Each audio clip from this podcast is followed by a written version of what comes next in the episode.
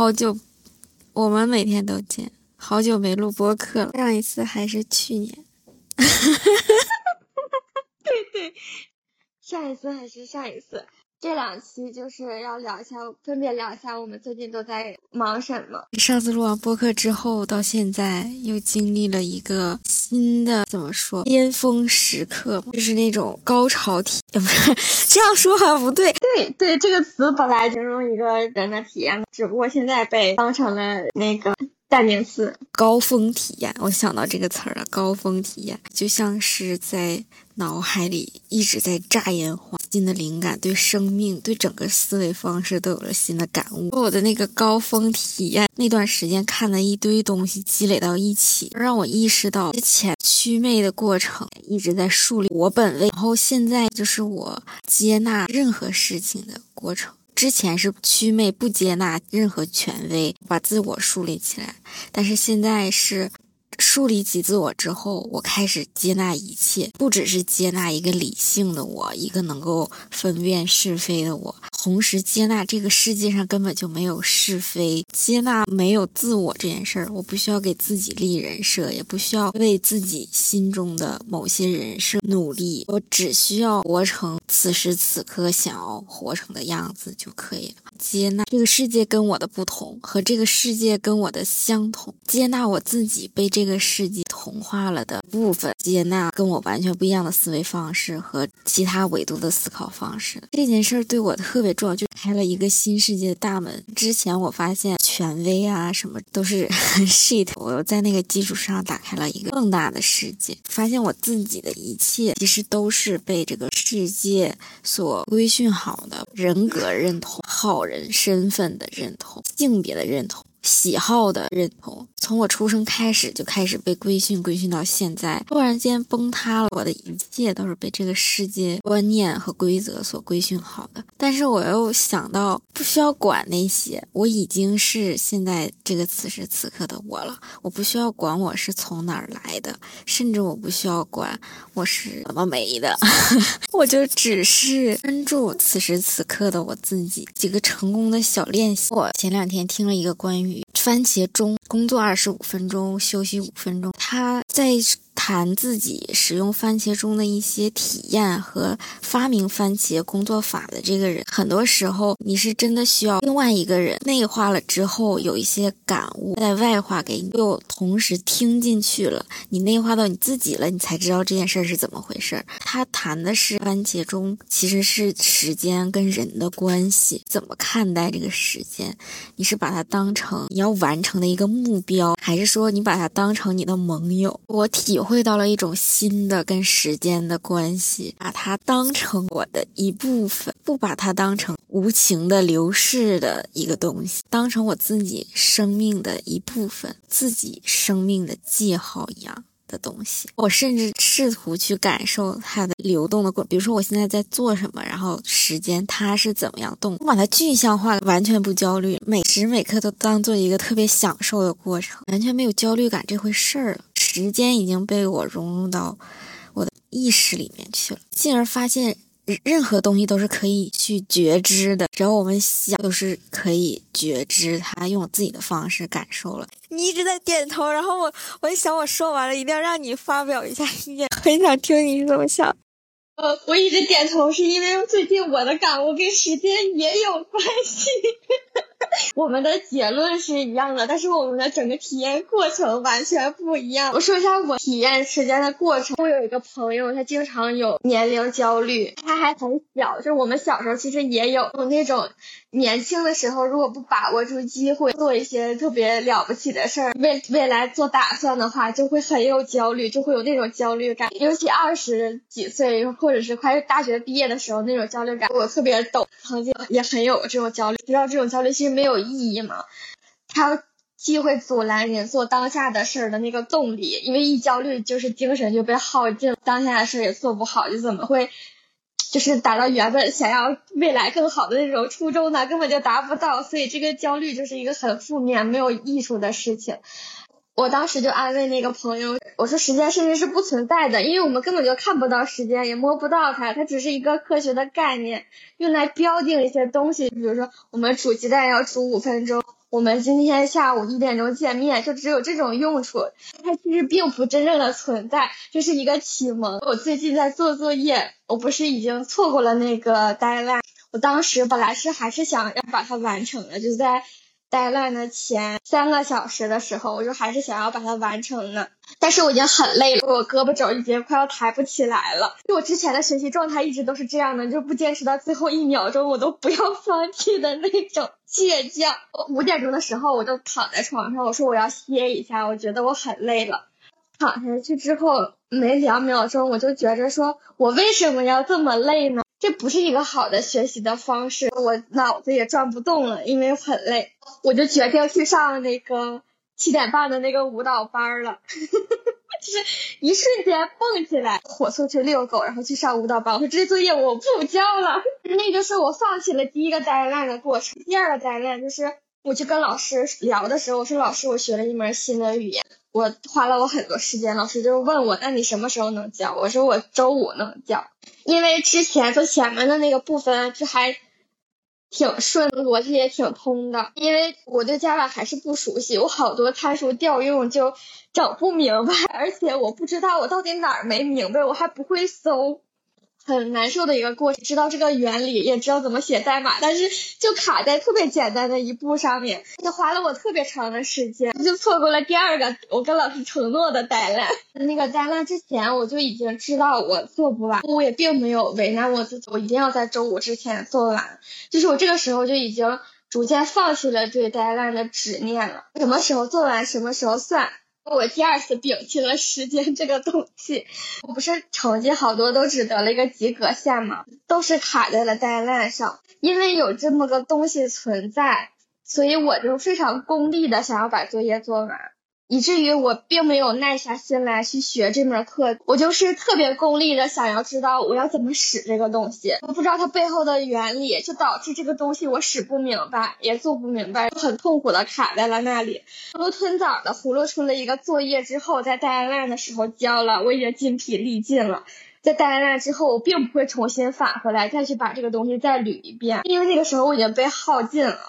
无限的这样的循环，我没有处理好我跟时间的关系，有一个我必须要在这个时间之前完成这个作业的执念，导致我根本没有办法沉浸在当下那个好好去学这个知识的状态里。我没有做好手下的事情，这是我昨天晚上发现的事情。原来我之前没学明白，是因为和时间感和时间感也有关系。我今天早上去遛狗的时候，突然发现。这就是一个有限和无限的游戏，有限的游戏就是你一定要在某一个时间点之前完成一个什么东西，你就赢了。无限呢，就是你要把这个动作持续下去。学习呢，就是一个无限的游戏，所有人都可以参加，目的是要把学习这个动作一直做下去，而不是说你在某一个时间点你学到什么东西，用这个东西完成了什么东西，然后你就赢了，你就。结束了，这根本不是这样的。就学习它是一个持久的东西，时间的东西，它反而让学习这个事情变成了一种折磨，而不是一种我想要做的事情。我就在无限的排斥它，我就总是不想要开始它。一想到这个事情，就会有很多的压力。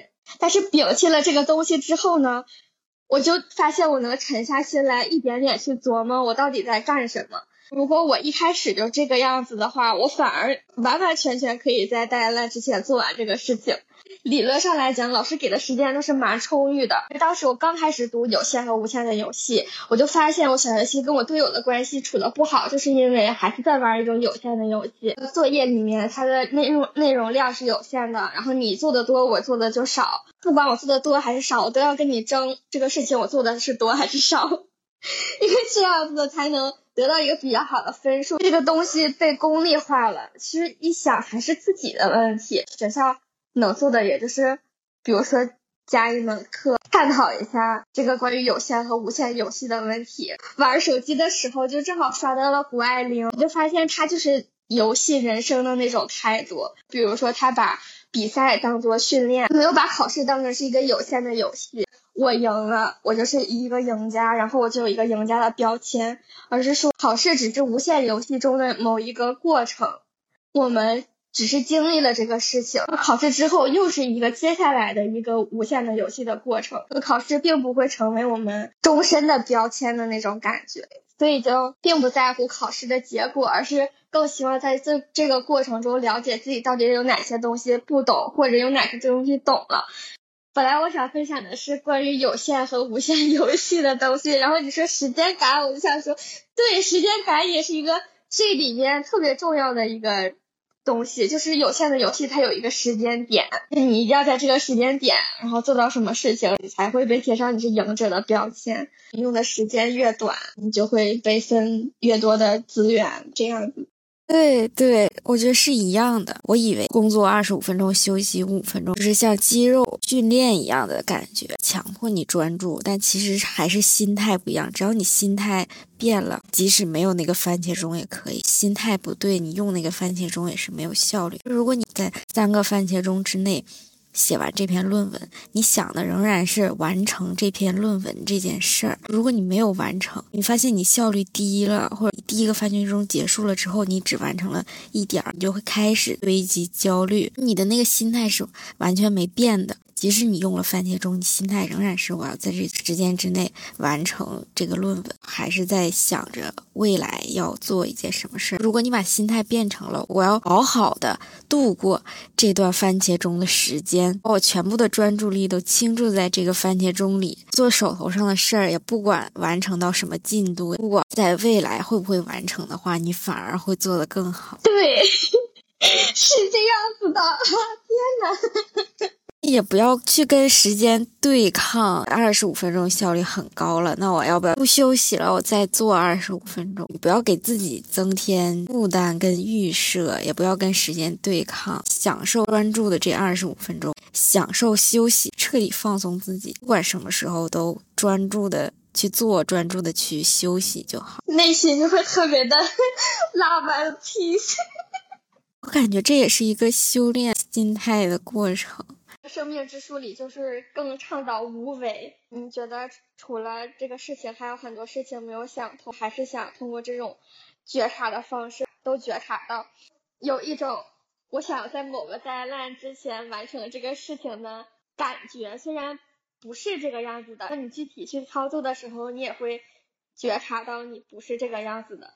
但是就感觉这种表述就更像立了一个任务的感觉。我只是希望多多觉察自己，觉察真实的自己跟我真实的周围环境的关系。反而之前是像 deadline 要完成任务一样，比如说我要跟朋友搞好关系，我要跟家人搞好关系，在哪个时间之内做到什么。反而现在更加想做的是，想要把我自己融入我的生命里。而不是把我自己当成一个奔跑着的人，享受生命，探索生命，遵从生命原本的律动。呃，学霸猫说的一句话，我经常跟人说，就是不要阻碍生命的绽放。之前的生活方式就是像把人当做一种工具，把我自己当成一种发电机，发多少焦耳电照亮这个世界。现在不是了，我要把自己当成工具来用。我们被教导的那种把自己当成工具，其实是指我们只是工具。之前我就很想发一个朋友圈说，人是目的，人不是工具。然后我就去查了这句话的出处，我就发现。其实人也是工具，但是人是工具的意思是指，比如说我们很喜欢打网球，就是需要我们的身体去帮助我们完成打网球的这个动作，所以我们人确实是一个工具，但我们不是被某些团体或者被我们自己用来无限的去取得一些成就，或者是无限的去打一百场网球的一个只是工具的一个存在。有之前特别想把《生命之书》一口气看完，因为从文字量上来讲，它确实很少，但是从理解上来讲，确实又是庞大的。后来我想说，我不努力了，我不看了，我就是去感知生活，我就是去活在当下，去和自己相处。我觉得累了，我就歇着；我觉得渴了，我就喝水；我觉得我想去厕所，我就去厕所。这一些事情对于之前的我来说都挺困难的，因为。之前就是累了，我会用很多其他的标准来说，你累了你也要坚持。渴了，我现在没有功夫喝水，我就不喝了吧。或者我想去厕所，我再花五分钟、十分钟把这个东西搞完，我再去上厕所。之前按照自己想要真身体真实需求的想法去做一些事情，对我来说特别的难。我会经常给自己找特别多的理由，拒绝去照顾我自己的身体。我现在就是在逐渐的感受我身体到底想让我做什么，然后我就去做的一个过程。想到的一个线性思维，我们平时就是被驯化成了，比如说像上课的模式，上完这一节课，然后再去上厕所，不是说。想上厕所就跑出去上厕所，我们的思维方式是这样：学完小学，考初中，读完大学再去工作，都是我要做完一件事儿，然后我再去做下一件事儿，这种顺理成章的线性思维。读一本书，生命之书，我没有必要一口气把它读完，理解里面所有的内容，再继续好好生活。有没有可能有一种方式，就是某一天我遇到它了？那个书的设计方式也很神奇，是每一天一小节，每一天一小节，对应。整整一年，有没有可能我读完了一月份的，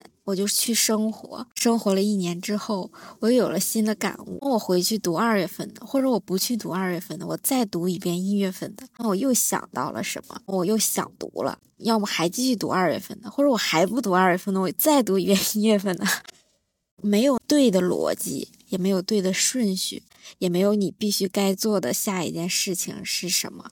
习惯了用某种线性思维去想这个世界的逻辑，就不是说我做完一件事再做一件事的逻辑，就是有特别特别多的可能性，特别多的冲突矛盾是二元对立的嘛？要不你开战，要不然你就认输。他们不去探索中间有那么多种无数的可能性，甚至我们对对错的评判都不一定是对，对错不是一个指导行为的标准。不仅不是指导行为的标准，甚至你所判定的对错，只是以你的视角、你所处的时代、你所处的情境下的一种对错。换一个环境，换一种决定方式，换一种评判标准，它就是不对的。固守对错的评判标准就很狭隘。这个对错甚至没有意义，不存在对错这么个衡量标准。跑步的时候，身体是会感觉到不舒服的，那它是对还是错？没有意义。不要对任何事情去做判断。对，真的。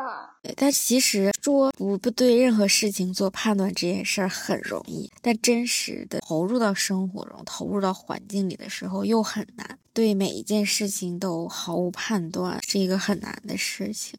即使觉得你自己看清了很多事情，不对任何事情做评判，但是其实也没有啊。我们刚出生就是一个丸子，出生了之后，不停的有人放调料、放酱汁儿，用他们的思维方式去规训、改变或者说影响我们，我们就变成了，比如说一个麻辣味儿的丸子，一个照烧丸子，一个章鱼小丸子。祛魅就是为了做到不再接受任何其他的胡乱的调料都往我们身上撒，哪怕他标榜他自己是。最好吃的那味调料也不要再往我身上撒了。祛魅是指我不再相信某一味调料能让我特别的美味，是我去选择我想要的调料，或者是给我的调料都可以。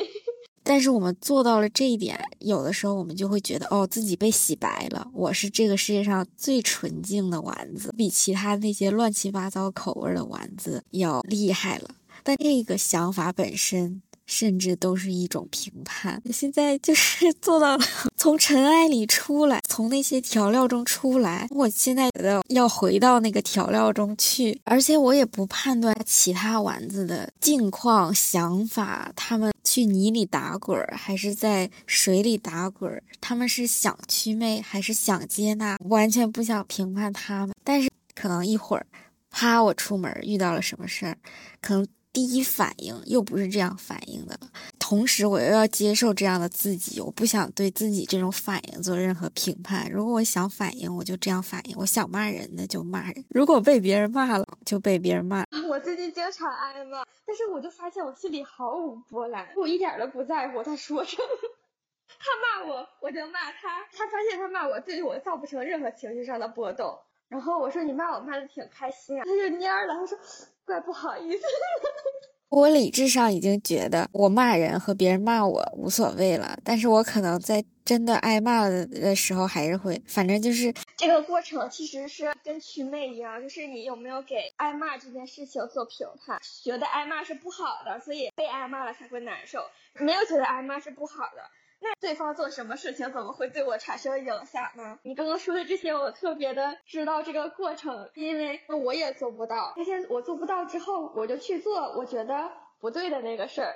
把不对的那个事儿做了之后，我才能知道问题出在哪。比如说跟朋友之间的关系，我只有真正的把我排斥的这件事情做了，才能知道我的感受到底是什么，我到底在排斥的是什么，为什么这个事情是不好的。我发现我和很多人的矛盾都是因为我认为他做的那件事情是不好的，我就特别的抗拒，我内心就产生了冲突，我就特别想要逃避这段关系。我干了这个事儿之后，根本就是最坏的结果不过如此嘛。这个时候才放弃了这个对错的判断。如果一个人怕被挨骂，其实就是他怕被人不尊重嘛。但如果我尊重我自己，同时别人也不可以不来尊重我。其实我尊重我自己，就是别人来尊重我的大前提。我做到了尊重我自己之后，我才不会让别人做出不尊重我的事情。我已经很清楚我要如何尊重我自己了。就如果我觉得骂我是一个尊重我的事情的话，那骂我对我来说就不会产生任何影响，所以我甚至还会觉得是件好事。对，有的时候就会被固有的思维限制，预知某种恐惧一定会造成不好的事情发生的这种恐惧，全都是源自于评判，因为恐惧那个后果而不敢干任何事情。我们就自由的做自己，其实结果也没有我们想的那么坏。我最近经常在做这样的尝试，因为我做好多事情，尤其在我刚大学毕业的时候是被强化的，因为那个时候社会给了我特别多的标准，比如说你要穿这个牌子，你才。是好的，你要使这个化妆品才是美，特别多这样的标志，导致我的行为模式是很被其他人认可的这个生活方式。发现了这件事情之后呢，我就开始故意的去做相反的事情。我也不是说一种对抗，我就是想知道我做不一样的事情会发生什么。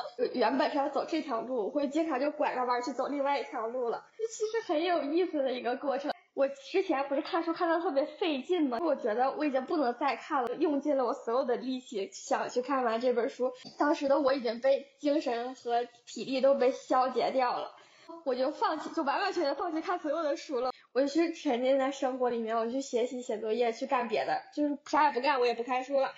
我今天就又开始看书了。